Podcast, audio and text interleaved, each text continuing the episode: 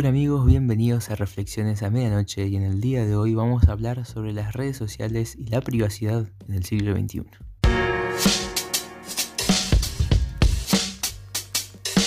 Hola amigos, ¿cómo están? Bienvenidos a Reflexiones a Medianoche y bueno, como se escuchó antes, eh, hoy vamos a hablar sobre las redes sociales y sobre la privacidad, sobre la privacidad en el siglo, en el siglo XXI. Este, el tema surgió por por varios, por varios motivos. El primero, el primero era entender por qué, cómo han ido evolucionando las redes sociales desde, bueno, de los inicios de la, de la propia sociedad hasta, hasta hoy en día. Cómo han diferido esas redes sociales y las tendencias que, que han tenido. Y un tema muy, muy interesante que es sobre la privacidad en el siglo XXI. Porque hasta qué punto podemos hablar de privacidad hoy en siglo XXI, en pleno siglo XXI, hasta qué punto podemos hablar de privacidad. Así que bueno, hoy vamos a hablar, vamos a hablar un poco de eso. Así que empecemos eh, hablando un poco de las redes sociales. Las redes sociales, este, evidentemente no, no existen desde, desde hace unos pocos años atrás con la aparición de Facebook o, quizás un poco antes con la aparición de Messenger, por ejemplo, que, hasta, donde yo recuerdo es la primera red social que usé. Este, las redes sociales son un poco más que eso. Hoy quizás estamos muy acostumbrados a, que nos digan redes sociales, automáticamente pensamos Facebook, Instagram, quizás este mismo medio por el que estás escuchando este podcast. Eh, pero las redes sociales son un poco más que eso. Las redes sociales eh, técnicamente en realidad son todas las formas en que la sociedad se conecta, de una forma u otra. Puede ser por medio digital, como hoy es común, o puede ser por medios analógicos, es decir, juntarnos a tomar eh, unos mates y a ver una serie o a escuchar un partido o a ver un partido o, juntarnos a jugar al fútbol. Eso son redes sociales también porque de alguna forma u otra nos estamos relacionando con otros, con otros individuos. Y, si vamos al concepto red social, termina siendo justamente eso, termina siendo una red social. Este, hablando en términos un poco más científicos, hoy eh, se puede decir que existen como dos tipos de redes sociales. Este, las redes sociales específicas y las redes sociales espontáneas. Eh, las redes sociales específicas, eh, en definitiva, se terminan generando justamente con un fin específico. Por ejemplo, no sé, eh, WhatsApp, por ejemplo, es una red social que fue inventada con un fin específico que es el de comunicar. Este, Instagram, por ejemplo, fue creada con el, con el objetivo principal de, compartir imágenes y videos. Este, y así sucesivamente con, con, las diferentes redes sociales que hoy, que hoy existen. Y las redes sociales eh, espontáneas, por otro lado, eh, no son creadas con un fin específico. Es decir, nosotros no cuando somos parte o se crea una red social espontánea, no se crea con el objetivo específico de cierta cuestión. Por ejemplo, cuando nos invitan a jugar un partido de fútbol con nuestros amigos, este, esa red social que se va a formar en ese momento en que nosotros nos juntemos a, jugar al partido, que vamos a hablar de todo y después vamos seguramente después del partido a tomar una, cerveza y a comer un asado, esa red social que se formó, por más que haya sido momentánea, que es una característica quizás de las, las redes sociales este, espontáneas, que son momentáneas, eh, son algunas son de larga duración, otras no son de larga duración, en cambio las, las específicas eh, por lo general tienen una, duración prolongada. Las, las, que son. las que surgen este, espontáneamente no tienen un, tiempo determinado, pueden durar mucho o pueden durar poco. El punto es que esa red social que se formó no fue con ningún fin específico. No fue con el fin específico de, por ejemplo, mientras estamos comiendo el asado, hablar de política. Por supuesto que no. De hecho, quizás haya sido el, objetivo menos pensado, pero terminó sucediendo. Y, durante toda la noche que estuvieron ahí tomando cerveza y comiendo, hablaron de política. Y se transformó en, una red social meramente de política, pero fue espontánea. ¿eh? Fue espontánea. Y, ahí es donde, se donde hay esa, esa relación entre la espontánea y la específica.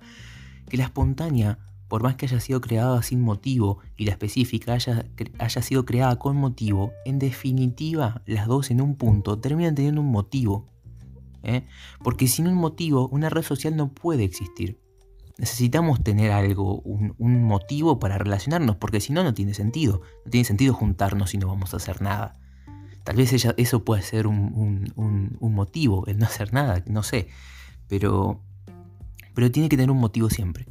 Este, y esa es, la, es donde chocan los dos tipos de, redes sociales, las específicas y las momentáneas. Las redes sociales han, ido cambiando eh, de antes a hoy. Y a principios quizás un poco afines, eh, pero muy muy afines, quizás podemos hablar del 98, el 99, eh, a fines del siglo, del siglo XX y definitivamente a inicios del siglo XXI hubo un boom de redes sociales digitales que quizás surgen de, la aparición del Internet. Este, quizás ese haya sido el principal motivo por el cual este, existen las redes sociales como hoy las entendemos. Este, en, su, momento fueron algo muy novedoso, fueron algo muy increíble. Eh, no se podía entender cómo se podía conectar una persona con otra en cuestión de milisegundos, eh, cuando hay, qué sé yo, no sé, 17.000 kilómetros de distancia entre ambos. El punto es que fueron muy novedosas por ese, por ese, por ese motivo y han ido evolucionando eh, según el modo en que se los vea, han ido evolucionando para bien. ¿eh? Porque han ido mejorando la forma de conectarnos con el mundo. Y, eso es algo muy interesante. Y acá traigo a colación un, un estudio científico que se hizo. Este estudio científico que se hizo creo que en el año 2005 eh, tiene un antecedente, ¿sí? un estudio muy similar que se, que se hizo en el año 1960. Así que mejor les cuento primero el estudio que se hizo en el año 1960 para que podamos entender este estudio que se hizo en el 2005 acerca de cómo estamos conectados. Eh, el objetivo era ese. Este, acá tengo mi, machete. Eh, acá. Eh, en 1960, ¿sí? un científico Stanley Milgram, ¿sí? un psicólogo de Estados Unidos, se preguntó ¿Cuántas personas hacen falta para conectar al mundo entero? Esa fue su pregunta. ¿Cuántas personas hacen falta para conectar al mundo entero? Y Stanley encontró una forma muy interesante de poder descubrir, eh, de poder quizás comprobar esta cuestión eh, con, los precarios sistemas tecnológicos que había en el año 1960, que no se pueden comparar evidentemente con lo que hay hoy. Eh, Milgram lo que hizo fue agarró unos cuantos sobres, escribió unas cartas y las repartió en un pueblo, un pueblo chiquitito, en el centro de los Estados Unidos. Y la consigna era la siguiente. Cada persona que haya recibido un sobre tenía que mandar ese sobre a una persona absolutamente desconocida a Boston, a la ciudad de Boston. Es decir, una persona que no conocían, que no sabían absolutamente nada de ellos, que nunca los habían visto, que nunca les habían hablado, una persona desconocida. Quizás sabían el nombre por, no sé, por algún, por algún lejano, o quizás un nombre al azar. Convengamos que hay nombres y apellidos muy comunes, eh, y más con la cantidad de población que tiene Estados Unidos. Este, entonces el, el objetivo era ese. Pero de qué manera iba a llegar esta carta a esta persona absolutamente desconocida que no sabíamos cómo contactarla? Bueno, la forma de hacer llegar esta carta era a través de intermediarios. Es decir, yo te tengo que mandar, yo le tengo que mandar la carta a una persona en Boston, entonces para yo poder hacer eso necesito mandar una carta a un amigo mío, que tiene un amigo que vive a un pueblo que está a tres horas de Boston, por ejemplo. Entonces yo le mando esa carta a mi amigo, mi, amigo se la manda a su amigo y así sucesivamente. ¿sí? Su amigo se la va a mandar a otro amigo y así sucesivamente hasta que esa carta llegue a la persona, al destinatario final. Este, y una vez que el destinatario final, eh, una vez que la carta llega al destinatario final, eh, el experimento se da por concluido. Entonces lo que hizo Milgram fue eh, recopilar todos los números, toda la cantidad de intermediarios que hubo. Sumó el total eh, sumó todos y lo dividió por el total, es decir, sacó un promedio. El promedio fue 6. ¿sí? Entonces Milgram en el año 1960 llegó a la conclusión ¿sí? de que se necesitan 6 personas para poder conectar al mundo. Era una afirmación bastante interesante para la época. Convengamos que el estudio se hizo, se hizo solamente en Estados Unidos, este, pero de todas formas fue, fue definitivamente una afirmación interesante eh, a los ojos de, entender la expansión de las redes sociales, porque estamos hablando de redes sociales incluso en esto, ¿sí? Este, de redes sociales no digitales, pero son redes sociales al fin y al cabo. Eh, pero en el 2005, otro, otro científico, que acá también tengo el, nombre, no soy bueno con los nombres, eh, Duncan Watts, ¿sí? Un, sociólogo también de Estados Unidos, hizo lo mismo. Hizo lo mismo que, que el experimento anterior, pero él fue más allá. Aprovechó la tecnología que había en el 2005 y lo que hizo fue hacerlo a lo grande. En vez de hacer cartas, lo hizo por mail. ¿Sí? Redactó un mail, se lo mandó a, a ciertas personas, pero no de Estados Unidos, del mundo. Del mundo. Y esas personas tenían que mandarle ese, hacerle llegar ese mail a una persona en otra parte del mundo, en otro país, a través de intermediarios. Crean o no, el número del promedio que fue sacado de la misma forma que el experimento anterior, el número dio 6. El número dio 6. Es decir, que realmente solamente se necesitan 6 personas para poder conectar al mundo entero.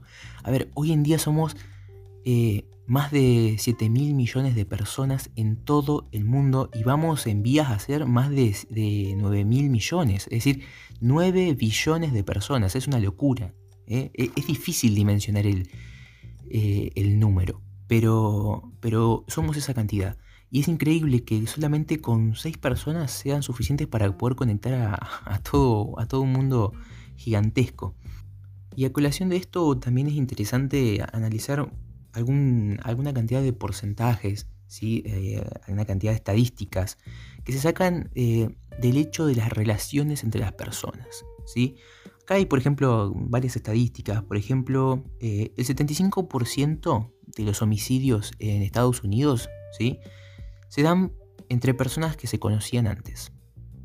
Entre un conocido. Entre conocidos y quizás la mayor cantidad de ese 75% hayan sido de conocidos muy cercanos.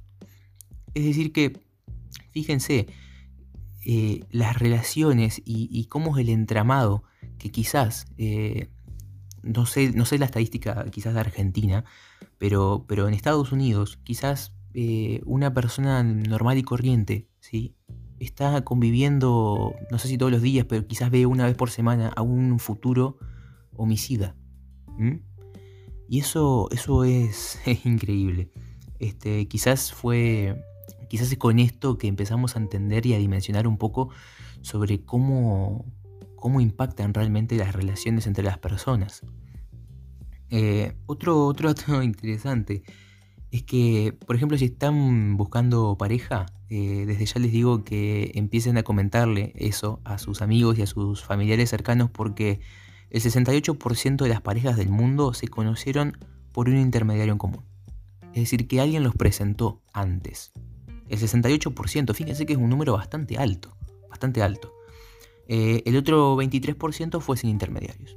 Habrá, que ver qué, qué, parte de este porcentaje terminamos siendo si es que en algún momento tenemos pareja, pero eh, es interesante. Es interesante porque nuevamente acá eh, vemos la increíble forma en que nos conectamos todos entre todos, porque a través del amigo de un amigo encontramos quizás a nuestro futuro esposo, futura esposa, con los que vamos, con, el que vamos o con la que vamos a, formar una familia eh, más adelante. Este, y tal vez nuestros hijos eh, sigan, sigan la misma, el mismo sistema. Quizás ellos también formen su familia y tengan su esposo o su esposa a través de la misma forma de, que alguien se les, presente a, a su pareja. Y hay otro dato interesante. Eh, hay un politólogo estadounidense también, ¿sí? que se dedicó a estudiar las relaciones eh, en las redes sociales. Y este, este politólogo eh, que tiene mucha influencia en el área de la sociología, se llama James Fowler. James Fowler hizo un estudio y a través de ese estudio determinó que hay tres niveles de influencia. ¿Qué quiere decir estos tres niveles de influencia? Por ejemplo, eh, si tu amigo fuma, si un amigo cercano tuyo fuma, vos tenés tres veces más posibilidades de fumar que si tu amigo no fumase. Pero no solo vos, sino tus amigos y los amigos de tus amigos. Es decir, que si, por ejemplo, por ejemplo, tu padre. Por ejemplo, si tu padre fuma, vos tenés altos porcentajes de que vos termines fumando también. Pero no solo vos, sino que si tu padre fuma, tenés posibilidades de terminar fumando vos, tus amigos y los amigos de tus amigos. Es decir, tres niveles de influencia. Vos sos el primer nivel, tus amigos son el segundo nivel y los amigos de tu amigo son el tercer nivel. Y es, esto quizás es lo más impactante porque no solo es con el cigarrillo, también por ejemplo con la obesidad. Un obeso, eh, si una persona, si tu amigo es obeso, vos tenés tres veces más posibilidades de ser obeso. Y no solo vos, sino tus amigos y los amigos de tus amigos también. Entonces vamos formando una red eh, una red gigante en donde en definitiva terminamos conectados casi todos. Porque quizás por ahí los que no hemos salido del país nos es dificultoso tener obviamente relaciones con personas que no son de nuestro país o, personas de, nuestra ciudad. Pero para aquellas personas que viajan mucho y que tienen amigos en el exterior, tienen amigos, eh, no sé, en Estados Unidos eh, o en otros países, o familiares incluso, yo tengo bastantes familiares en el exterior, eh, terminamos generando una red sumamente interesante porque no solo conocemos y conocemos bastante a, las personas de nuestro propio país, sino que en el momento en que nosotros conocemos a alguien que está fuera de nuestro país, somos propensos a conocer a muchas más personas que están fuera de nuestro país. Porque terminamos influenciados, influenciados por esas personas que no viven en donde nosotros vivimos y que por una cosa u otra nos pueden terminar presentando a alguien que que vive con eh, que vive en donde, donde esa persona vive y esa persona a su vez eh, nos terminamos haciendo amigos y te vuelve a presentar más y más gente y se va formando una red de, de, amistades y de conocidos gigante que si nos llegamos si llegamos al punto de, de analizarlo globalmente podríamos decir que nos, que nos conocemos todos con todos por lo tanto no estaría tan errado decir que el mundo chico realmente existe.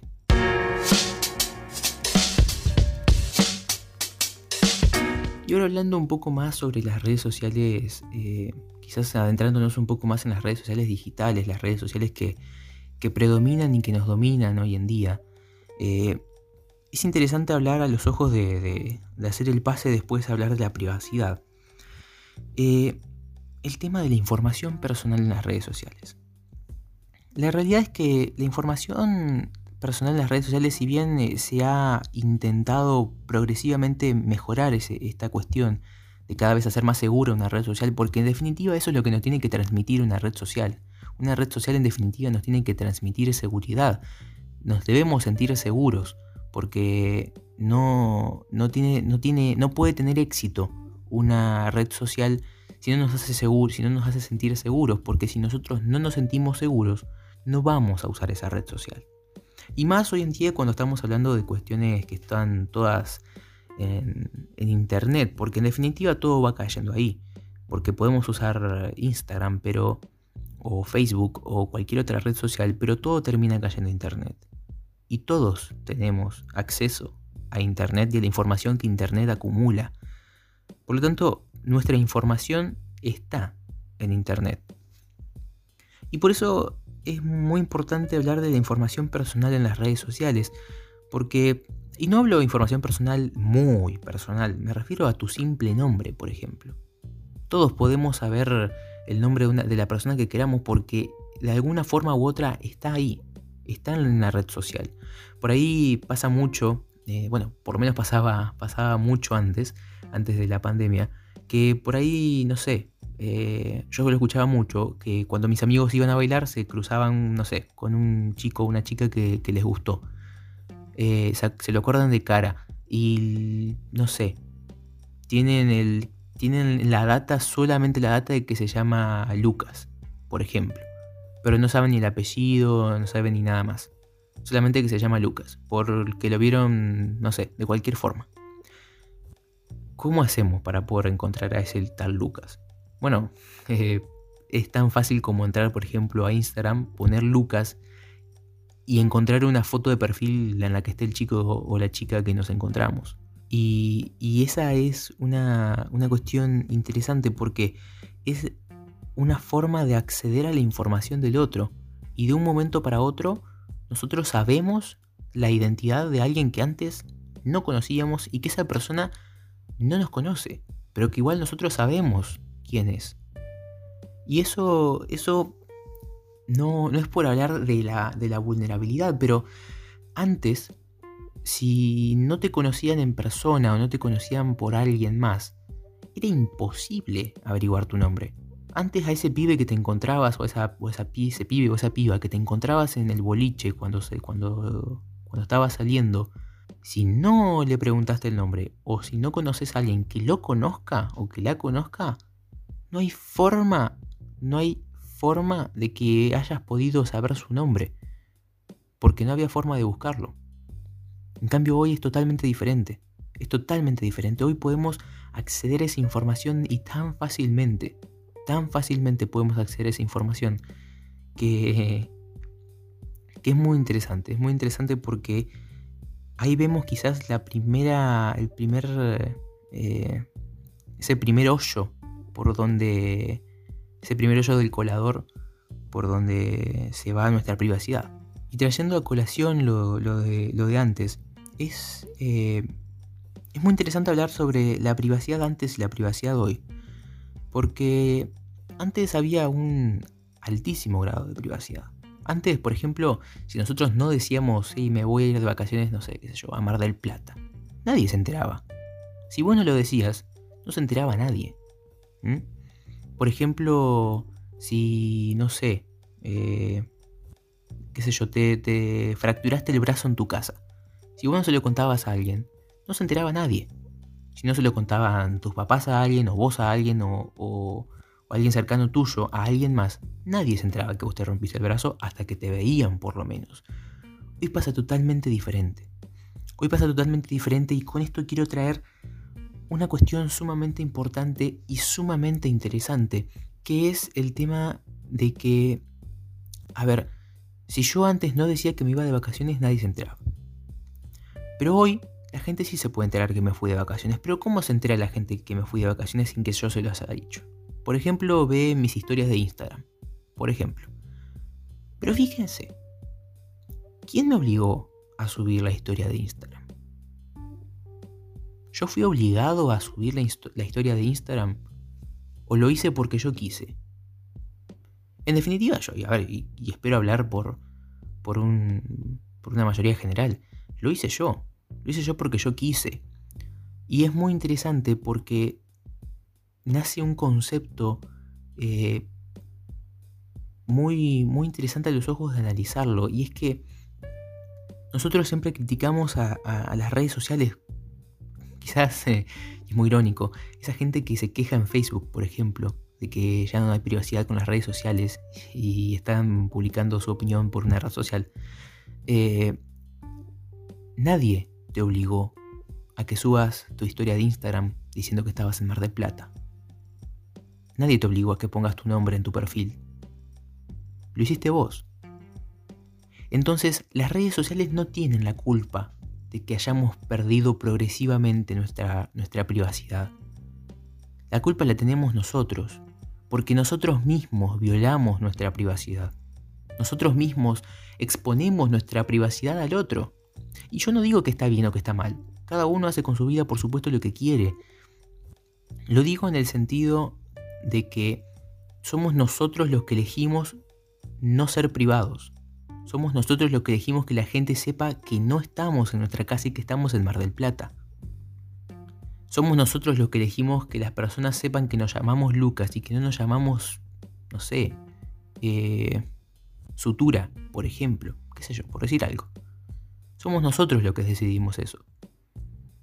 Entonces, la privacidad, si bien puede ser rota y puede ser violada por las redes sociales, por alguna fuga de información, como pasó con Facebook hace un par de años, en el que Mark Zuckerberg se, metió en un, en un lío interesante, eh, si bien eso puede llegar a pasar, en definitiva, si nosotros pensamos que son las redes sociales las que están violando nuestra seguridad, eh, nuestra privacidad, perdón, estamos totalmente equivocados.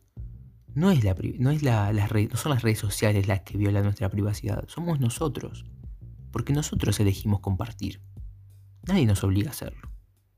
Tal vez lo hacemos obligados sintiendo que estamos empujados en definitiva por, por una tendencia de la sociedad a querer mostrar todo y todo lo que hacemos y todo lo que pensamos. Tal vez sí, pero no está mal decir, no, yo no quiero compartir lo que estoy haciendo. No está mal hacer eso. Quizás hoy se castiga se pregunta, pero, pero no sacaste foto, pero no mandaste foto, pero no publicaste foto. Y bueno, no publiqué, ¿y cuál hay? No quería que, que nadie sepa que yo estuve en tal. Puede ser. Es, es, una, es un argumento totalmente válido para decir que no publiqué nada en las historias de Instagram. A ver, no es obligatorio. ¿Sí? Pero cuando lo hacemos, tenemos que entender que somos nosotros los que velamos nuestra privacidad, no la red social. ¿Sí? Podemos resistirnos a las tendencias de la sociedad. No estamos presos de la sociedad. Algunos creen que sí, algunos lo necesitan. Yo creo que, que van cada uno el decidir si, si quieren seguir las tendencias o no quieren seguirlas.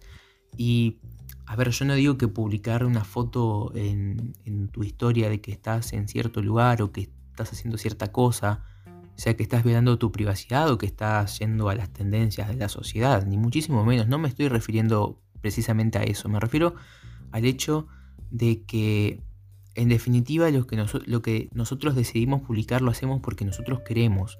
Que la privacidad se va en ese momento pero porque nosotros queremos. Y está totalmente correcto y es totalmente correcto hacerlo porque nosotros queremos que pase. Ahora, si nos estuviesen apuntando con una pistola diciéndonos subí la historia, subí la historia, subí la historia a Instagram, es totalmente diferente. Es totalmente diferente. Y quizás eh, si lo hacemos porque nos sentimos obligados, porque tenemos una pistola en la cabeza, tal vez de esa forma eh, sí esté, esté, mal, porque en definitiva no éramos nosotros los que queríamos hacerlo, no, nos nació hacerlo. Pero cuando nos nace hacerlo, cuando nos nace decir, tengo ganas de publicar una historia, tengo ganas de mostrar dónde estoy, o tal vez no lo haces con la idea de que los otros te miren, sino lo haces con la idea de, no sé, tenerlo vos, de entrar a tu Instagram, entrar a tu perfil, entrar al archivo de historias y ver las historias que subiste. A mí me pasa, a mí me pasa, yo hago eso, por ejemplo. Yo no subo historias eh, de dónde estoy con la mera intención de que sepan dónde estoy. Sino lo hago con la intención de, no sé, cuando volví a mi casa de las vacaciones y quiero recordar aquello, de una forma fácil y sencilla voy a, mi Instagram, voy al archivo de historias y veo las historias de cuando me fui de vacaciones es una forma de también mantener un recuerdo. Este, por eso eh, surge esta, este concepto de, la autoviolación de la privacidad, que es interesante a los ojos de, analizar cuando las personas dicen, uy, las redes sociales nos están violando la privacidad, ya nada, ya nada podemos, ya nada puede quedar entre nosotros. Y no sé, no, no, no, no digo que no sea así, pero digo que tampoco no es tan así. No es que las redes sociales tienen la culpa de todo. Nosotros somos gran parte de eso.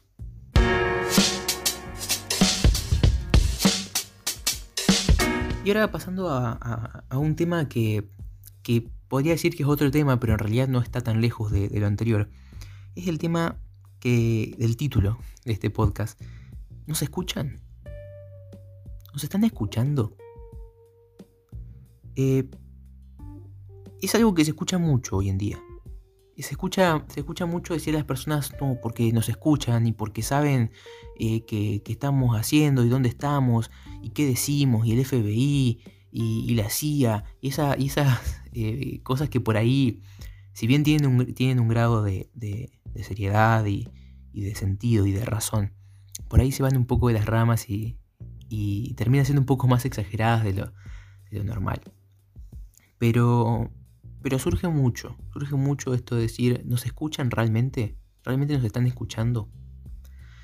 Yo tengo una, una opinión, quizás una opinión vaga, pero una opinión al fin y al cabo. Eh, y es que hay, hay, dos cosas interesantes. Eh, la primera es decir, nos escuchan. Cuando nosotros decimos que nos están escuchando, de alguna forma u otra, a lo que se nos viene a la mente es una persona sentada en un escritorio con unos auriculares puestos, escuchando lo que estamos diciendo. Y no es así. No es así. Cuando nosotros decimos que nos escuchan, estamos de alguna forma personificando a esa máquina que fue programada por un, por un ingeniero en informática que estudió y se rompió el lomo para trabajar, no sé, para Google. Eh, y estamos personificando eso. personificamos una máquina. Una máquina que, fue diseñada para, no para escucharnos, sino para entender palabras, palabras clave.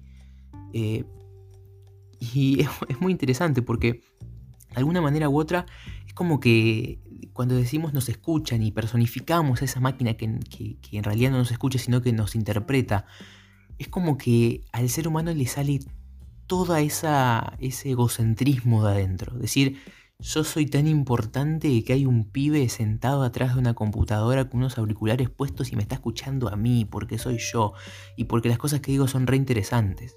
No, no es para nada así. No es para nada así. No somos tan interesantes como para que una persona esté perdiendo el tiempo escuchándonos a nosotros.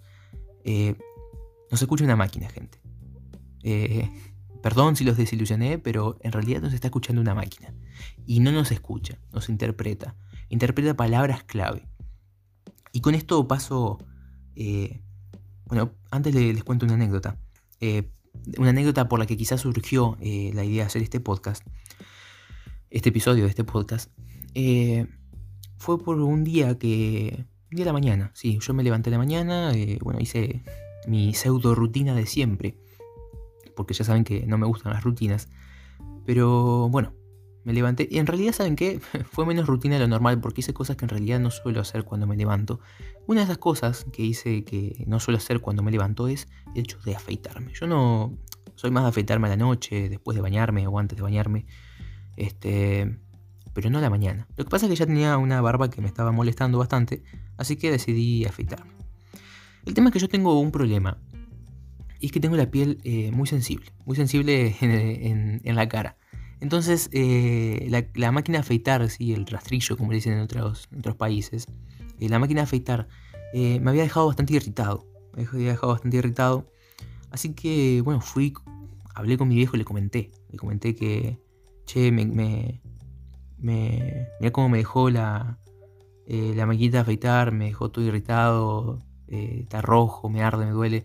Este, y nada, mi viejo, con mi viejo surgió la conversación de, bueno, la compra de de una espuma de afeitar mejor, que sea para, pieles sensibles, este, y de esas cremas eh, post afeitada, que es para humectar la, piel y, reducir la, inflamación normal que produce el hecho de, afeitarse con maquinita.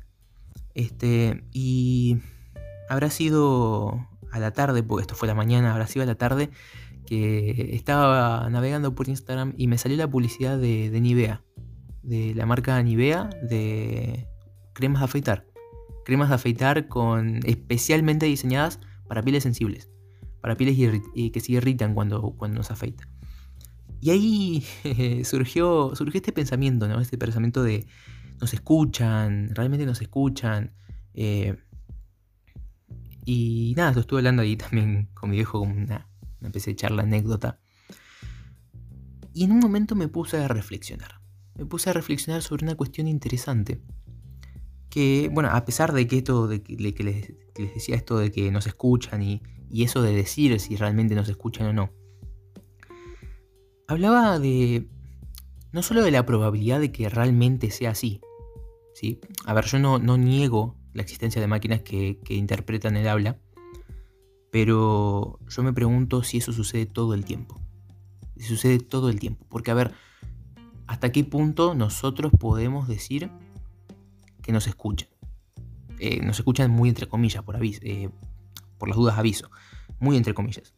Eh, utilizo esa, esa, afirmación porque es la más utilizada. Este, pero el punto es, ¿qué probabilidades hay de que realmente nos escuche? De que esa máquina esté ahí interpretándonos. La probabilidad es muy alta, porque esa máquina existe de verdad. Pero, ¿hasta qué punto nos, nos escucha, entre comillas, todo el tiempo? ¿Mm? Yo no recuerdo haber tenido el teléfono cuando hablé del tema de, afeitarme con mi, con mi padre. Pero, pero pude haberlo tenido, la verdad que no, no lo recuerdo. El punto es que pudo haber sido coincidencia también. ¿Por qué no? A ver, yo obviamente entiendo que es muy raro que, por ejemplo, estemos hablando, no sé, con un amigo, con, con cualquier persona, no sé, se nos rompió el lavarropas y tenemos que comprar uno nuevo. Y que después nos aparezca publicidad de lavarropas eh, es raro. Es raro, no es común ver publicidad de lavarropas en Instagram o en Facebook o en cualquier otra red social que sea. Este, hay que entender, es verdad, no, es común, pero podría llegar a pasar. Podría llegar a ser así. Entonces es interesante, es interesante este, eso. Eh, y no siempre decir nos están escuchando, sino también darle ahí un, darle un, una chance a la, a la casualidad, ¿eh? que, por ahí siempre la dejamos un poco de lado. Pero para, ir finalizando, les quería hablar sobre un tema, sobre este, sobre, siguiendo esta, esta línea de, esta línea de que no se escucha o no se escucha, en el tema de que a la gente se pone paranoica y le molesta. Yo no entiendo por qué. Yo no entiendo por qué la gente se molesta cuando hay una máquina, una máquina que ni siquiera es inteligente, eh, o sea que no es inteligente a los puntos de un ser humano, cuando hay una máquina que, está diseñada para interpretar palabras clave como por ejemplo crema afeitar eh, y irritación, y ahí ya entendió que yo me irrité afeitándome y que necesito publicidad de cremas afeitar. Ahí está. Pero fíjense eso, fíjense eso. Esa máquina malvada que nos escucha y que nos y que rompe nuestra privacidad y que, nos, que viola nuestra privacidad de conversación, nos está ayudando. Nos está ayudando. Porque yo necesitaba esa publicidad. Capaz que no lo terminé comprando. Es muy posible. Yo, y lo afirmo, no lo terminé comprando. Porque la verdad que no me puse a buscarlo con, mayor detenimiento. Pero la máquina tuvo la intención más noble del mundo de ayudarme. Me dijo, uy, qué bajón que te irrites afeitándote. Tengo una solución que capaz que te puede servir. Y me manda la publicidad de Nivea. Y ahí está. Nos está ayudando. A ver, yo entiendo que, por ahí es molesto esa paranoia de decir, nos están escuchando, eh, eh, ya no hay privacidad y todo eso. Es entendible. a ver, es entendible en definitiva. Pero no nos podemos enojar tanto. Porque al fin y al cabo, esa máquina nos está ayudando. Cuando nosotros hablamos del lavarropas, necesitábamos un lavarropas. Y la máquina dijo, bueno, necesito un lavarropas, yo le ofrezco publicidad para que sepa que tenés estas opciones de DREAM, estas opciones de esta otra marca, estas opciones de esta, de en este lugar, en este otro, esta financiación, estos precios. Nos está ayudando. ¿eh? No nos está atacando y publicando información ultra privada eh, y no nos está escuchando ni el FBI ni la CIA. Es una máquina que nos quiere ayudar. Es el único objetivo para el que está hecho esa máquina. Para ayudarnos. Para cubrir nuestras necesidades. Porque al fin y al cabo es eso. Esa máquina está hecha para detectar necesidades. Detecta las necesidades e y te envía la información para que vos puedas cubrir esa necesidad.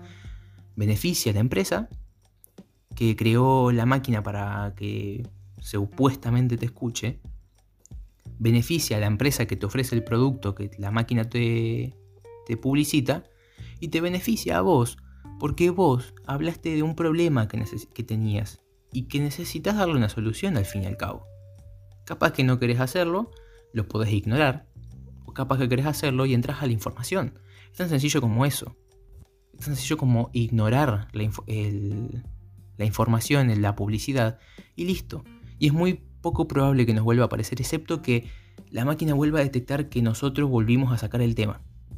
Que, vuelva a, interpretar ciertas palabras y volvamos a sacar el tema. Nos va a salir dando información. Y va a haber un punto quizás en donde nosotros vamos a hacer clic en ver más. Y, y vamos a decir, ah, bueno, está bueno el producto. Lo voy a comprar. Y fíjense, fueron ayudados por una máquina que quizás rompió su privacidad, pero que al fin y al cabo les ayudó.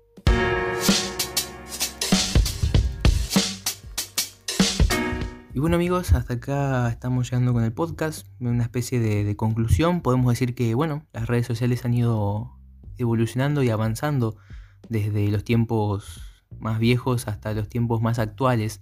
Este, y en definitiva van a seguir evolucionando los tiempos futuros. Eh, con una intención de, conectarnos, de conectarnos eh, más eh, y de conectarnos más con el mundo, no tanto con las personas que ya nos conectábamos antes, sino conectarnos un poco más con, las personas de todo el mundo.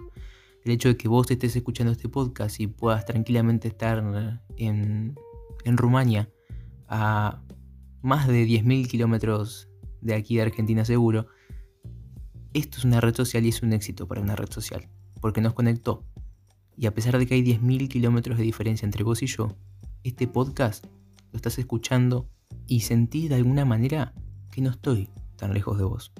Por otro lado, eh, hablamos un poco también de la información personal, de la privacidad eh, en las redes sociales, de la privacidad antes, de la privacidad hoy.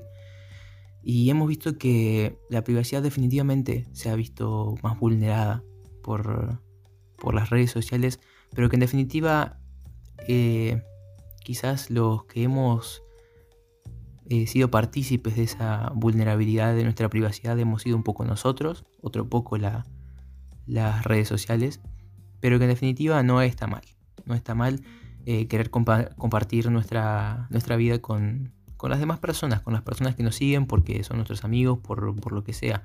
No está mal compartirlo y si lo queremos hacer, eh, está más que bien. Y también hablamos sobre el tema este de que si nos escuchan o no nos escuchan, eh, ahondando un poco más en un tema, eh, en el tema de la privacidad. Este, y bueno, dijimos que, bueno, dije mi opinión acerca de eso, de que nos escuchen, esa personificación de esa máquina que nos escucha, supuestamente, y de no enojarnos con esa máquina que, pobre, no hace más que simplemente seguir un código que le, que le fue programado y que para el, para el cual en definitiva eh, nos beneficia a todos, porque beneficia a la persona que programó la máquina, beneficia a la empresa que nos ofrece el producto y nos beneficia a nosotros, porque nos está solventando una necesidad, nos está cubriendo una necesidad que teníamos y en definitiva eso, eso es lo, lo que podemos sacar de bueno de esto de que, entre comillas, nos escuchen. Así que bueno, espero que te haya gustado este podcast. Espero que a pesar de que estés en Rumania y yo acá en Argentina y haya más de 10.000 kilómetros de distancia entre vos y yo, este podcast te haya gustado y te haya hecho sentir que quizás no estamos tan lejos de lo que parece.